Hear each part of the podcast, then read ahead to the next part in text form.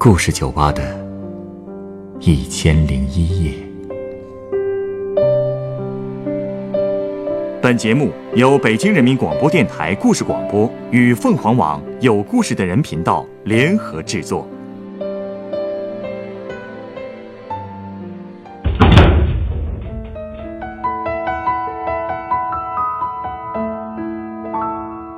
欢迎光临故事酒吧。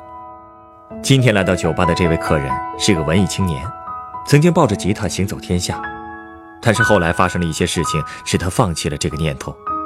究竟是什么原因呢？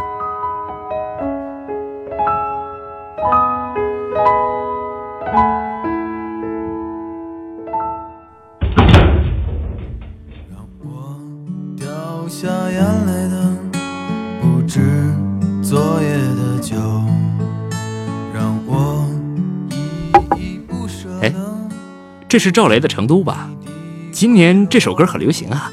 是啊，各种改编版都出来了，你也喜欢啊？嗯，还行吧。听到的时候会想起以前的一些事情，有点感慨。哦，听起来你也是个有故事的人啊。哎，要不要聊聊？我有故事，你有酒，倒还真是挺搭的。要不说我这家酒吧的名字起得好呢，就是为了招待你这样的客人的。哎，说说看，成都让你想起了什么故事了？哼 我以前年轻的时候，也曾经是个抱着吉他走江湖的文艺青年呢。哟，说的好像你已经七老八十了一样。那后来，干嘛不继续了呢？现实的压力吧，不得不低头。总不能永远在外面飘着。男人嘛，总得找一份踏实稳定的工作，挣钱养家。我爸妈也还指着我养老呢。嗯，那倒是啊，男人啊，还是要有担当的。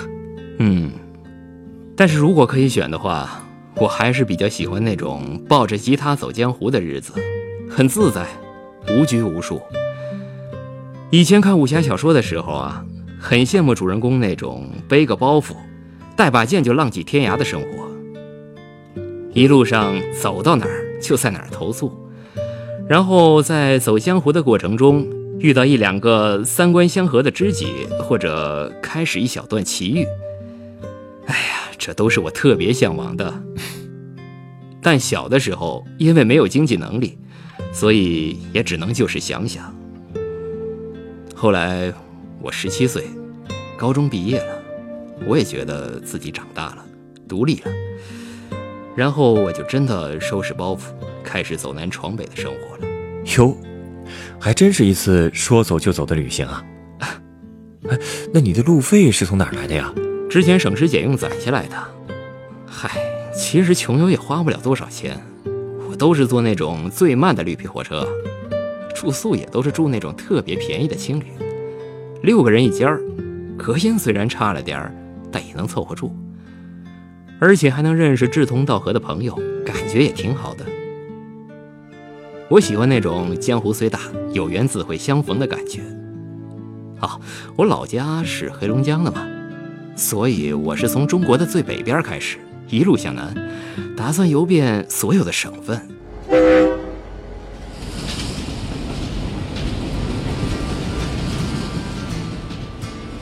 当时出门的时候，还是觉得挺刺激的，又兴奋又紧张。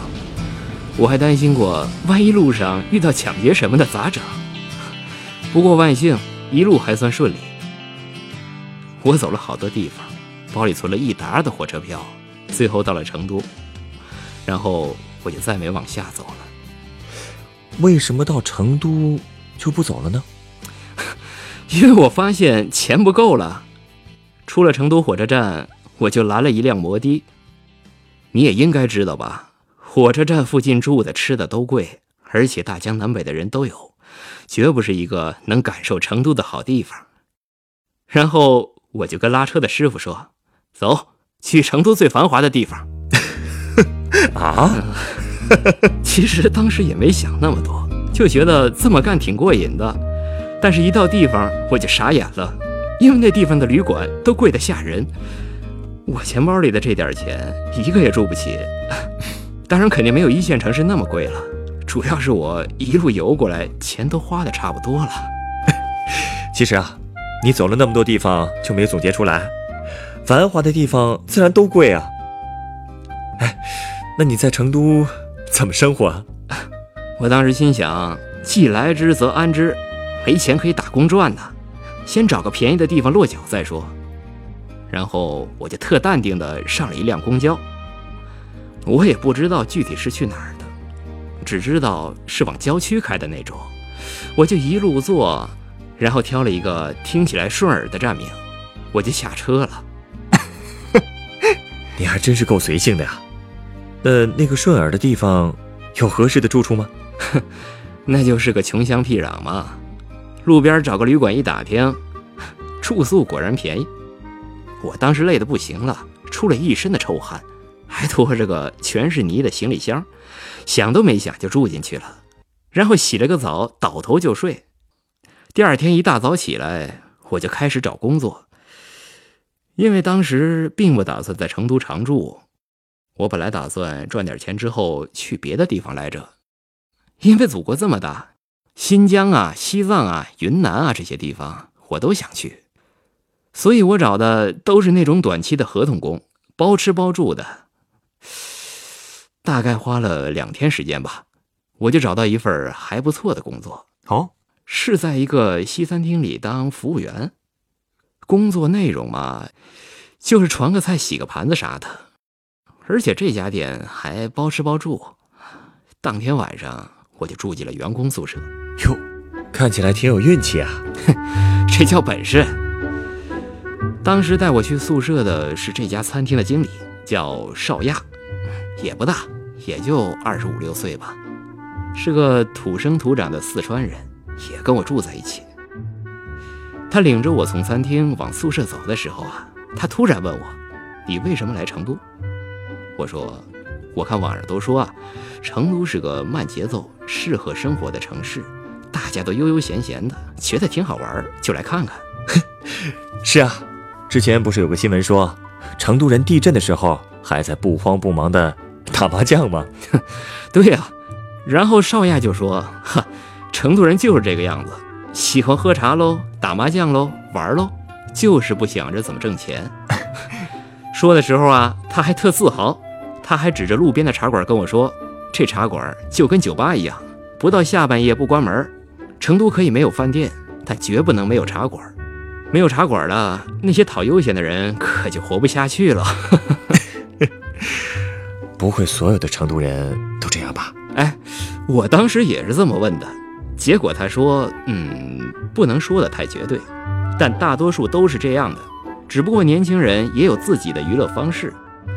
这个环境就是这样，你想固执己见是很难的。”为什么要叫我们成都人呢？是因为成都这座城市给了我们与生俱来的气质。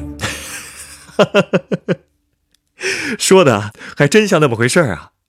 之前就听人说过，成都人对自己的城市有着极强烈的自豪感。嗯，这话还真没错。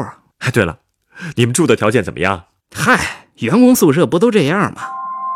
一个特别老旧的老楼，也没有电梯。楼道里也是破破烂烂的，感应灯也是坏的，有点像恐怖片里的场景，看得我心里有点发毛。我们那个房门上面全是铁锈印子，拉开的时候滋溜的一声，那楼道还有回音的效果，吓得我冷汗都冒出来了。哎呦，这条件这么差呀？它里边呢？哼，里面比外面好不了多少，也是破破烂烂的。天花板还有渗水的印子，卧室里也挺简陋的，就放了一张床，还是那种上下铺的架子床。但是我进门之后发现啊，床边放了一个东西，让我一下子就兴奋起来了，立刻对少亚和这间屋子都好感倍增。你猜是什么？什么呀？不会是……呃…… 喂喂喂，你别瞎想啊！是一把原木色的民谣吉他。哦，原来跟你是同道中人，都喜欢玩音乐啊！我后来问少爷啊，他确实喜欢弹吉他，而且每天晚上都要拨弄一会儿才睡。我跟他住的那段时间，他经常弹的是久石让的《天空之城》。当时成都一直都在下雨，吉他声混合着雨声，成了我每天晚上的催眠曲。以至于后来我在听到这首曲子，就能想起在成都的那段日子。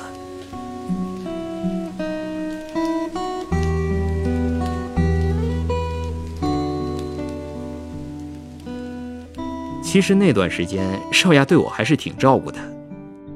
有次我跟少亚都休假，他带着我在市里边转悠。后来我提议去吃街口的抄手，他看我馋的都要流口水了，就说那有啥好吃的，还没他做的好吃呢。他还会做饭呢。我当时也不相信呢，以为他就是吹牛，就激他说：“那你做给我尝尝。”结果没想到他真的直接拉着我去菜市场买菜，说要回家给我做抄手。真是个雷厉风行的人啊！那他的手艺怎么样？你还别说，少亚包起抄手来，真像个家庭主妇，动作那叫一个熟练，不一会儿就包了一桌子。抄手下锅的时候啊，看着往外冒的水蒸气和在水里上下扑腾的抄手，那个场景竟然让我觉得还挺温馨的。开锅之后，少爷给我盛了一大碗，然后啊，我往里崴了一大勺辣椒。少爷看我这么能吃辣的。笑我说越来越像个成都人了。其实我挺奇怪的，他一个大男人为什么做饭这么在行？他告诉我，因为自己做饭便宜啊，尤其是这抄手啊，既省钱又能吃到肉，特划算。然后他就给我讲了一个关于抄手的故事。抄手的故事啊？他说他三年前开始学习包抄手，那会儿他还不是餐厅经理。只是一家房地产中介公司的小业务员，一个月工资才一千五。那时候啊，他住在一个旧居民楼的天台上。这天台怎么住人啊？啊，他说那是房东私自盖的违章建筑，就是拿木板啊、塑料板之类的随便搭的一个小房子，也就是十几平的小地方，还隔成了两间他自己住一间，隔壁还租给了另一个人。少雅说，他当时为了省钱，就自己在家包抄手，一包包几百个，然后冻在楼下小卖部的冰箱里，能吃半个月呢。但是做抄手的钱，如果要是换成外卖，最多也就吃两三天。他还真是挺会过日子啊！哎，没办法，没钱呐，只能省吃俭用啊。哎呀，跟他一比，我突然觉得我在旅行中吃的那些苦都不算什么了。少亚看我一脸的不可思议，嗯，又跟我说，当时住在他隔壁的那个人比他还邋遢，也不自己做饭，每天就是方便面、方便面、方便面。邵亚有时候啊会叫他一起吃，但都被他拒绝了。次数多了以后啊，邵亚也就不敢再叫他了。他说那个人后来搬走了，也不知道去了哪里，反正啊就是再也没见过了。嗯。这世界上，怎么活的人都有啊！你竟然不觉得奇怪？干我们这行的，见的人，听的事多了。哎，看来还是我见识短呢。少亚也说这根本不算什么，在成都还有很多这样的人，而且比这还艰难的都还有。他说我们其实某些程度上跟他们一样，都是一群惺惺相惜的。生活在边缘的人罢了。他的这句话让我想了好久。你想到什么了？嗯，我当时在想，我不顾我爸的反对，拒绝了他给我安排的工作，独自一个人跑出来，嘴里喊着追求自由，其实说白了，就是在逃避现实而已。我不想过千篇一律的枯燥生活，想要冒险和刺激。但是现在却过着这种贫困潦倒的生活，住在十几平的小破房子里，我又不会做饭，要不是遇到少亚，我可能连饭都吃不上。估计也会像他说的那个邋遢的人一样，每天靠着泡面过活吧。唉，那样的生活，说实话，我是不愿意的。而且就算我愿意，我也不可能永远那样啊。我是个男人，我以后肯定是要成家立业，有自己的孩子的。再加上我的父母越来越老，以后肯定是要我来赡养的。我不可能让他们跟我一起过这种城市边缘的生活。追求自由，需要付出的代价太大了。看来啊，你想得很明白了嘛。是啊，所以我就妥协了。在想明白的那个晚上，我在少亚的吉他声里哭了一个晚上。当然，他没发现。第二天一早，我就偷偷买了回家的火车票。我没有跟少雅说，我不知道要怎么跟她说，只能假装什么也没发生一样，照常上班。然后周末的晚上，我跟他们吃了最后一顿饭，算是最后的告别。那天，少亚把好几个同事都叫到了我们宿舍，大家一起包饺子。少亚还挺多才多艺的，不仅会包抄手，还会包饺子。我们聚在一起，天南海北的傻聊，听着他们操着一口好听的四川方言，说着这个城市的故事，我突然有点舍不得走了。要不是理智压着，估计啊，我就把兜里的票掏出来撕个粉碎了。第二天，我趁少亚不在家的时候，悄悄收拾行李走了。坐车去火车站的时候，天还是灰蒙蒙的，下着小雨。自从我来到成都，这雨就没停过，淅淅沥沥的，搞得我的心情也一直阳光不起来。可惜我也等不到他放晴了。我最后还是硬着头皮坐上了老旧的绿皮火车。开始往家走，三十三个小时的车程，一路上我心里特别不是滋味想想之前那个豪言壮语的少年，好像被我留在成都了。回来的，往好听了说，是一个长大了的我；往难听了说，是个被现实打败的我。我更喜欢好听的那个说法。那回去以后，你去参加工作了？嗯，回来以后，我去了我爸给我介绍的单位，是个朝九晚五的行政班，一干就是四年，生活倒是有保障了。但我还是觉得心里空落落的，因为我没有朋友。有时候啊，听到别人弹吉他，或者听到和成都有关的事情，我就会想起当年的那个自己。老板，你说我当年选择回家错了吗？嗯，你有故事，我有酒啊。在回答你的问题之前，我先送你一杯鸡尾酒。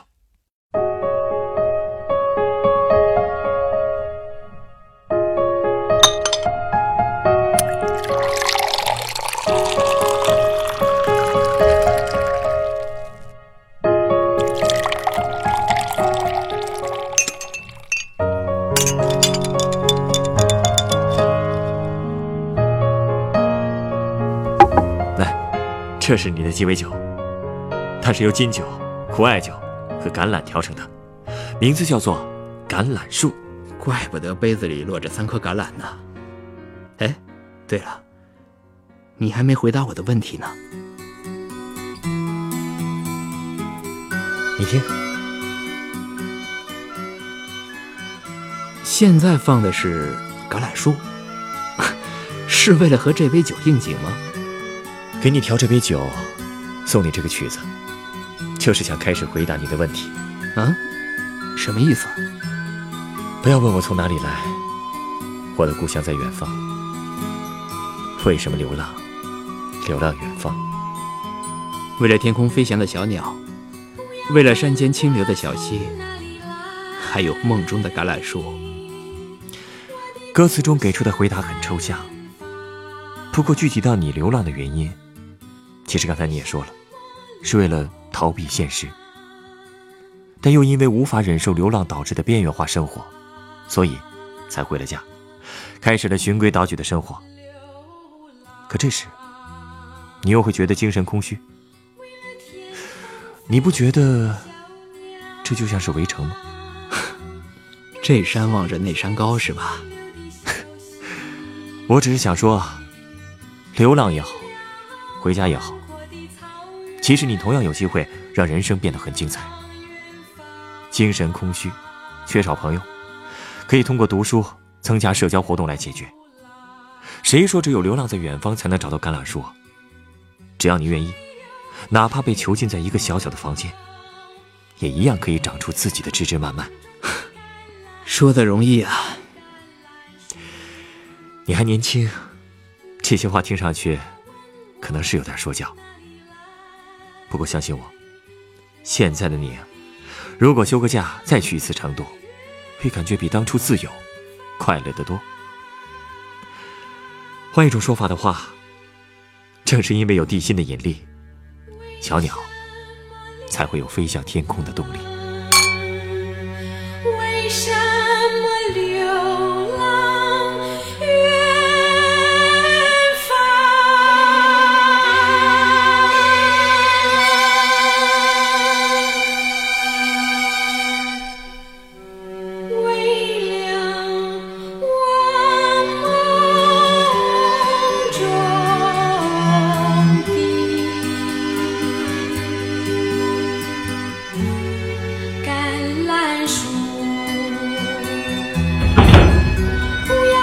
故事选自凤凰网有故事的人独家签约作品《夜听雨声》，原作李贺，改编云展，制作陈寒，演播阿春、陈光，录音严乔峰。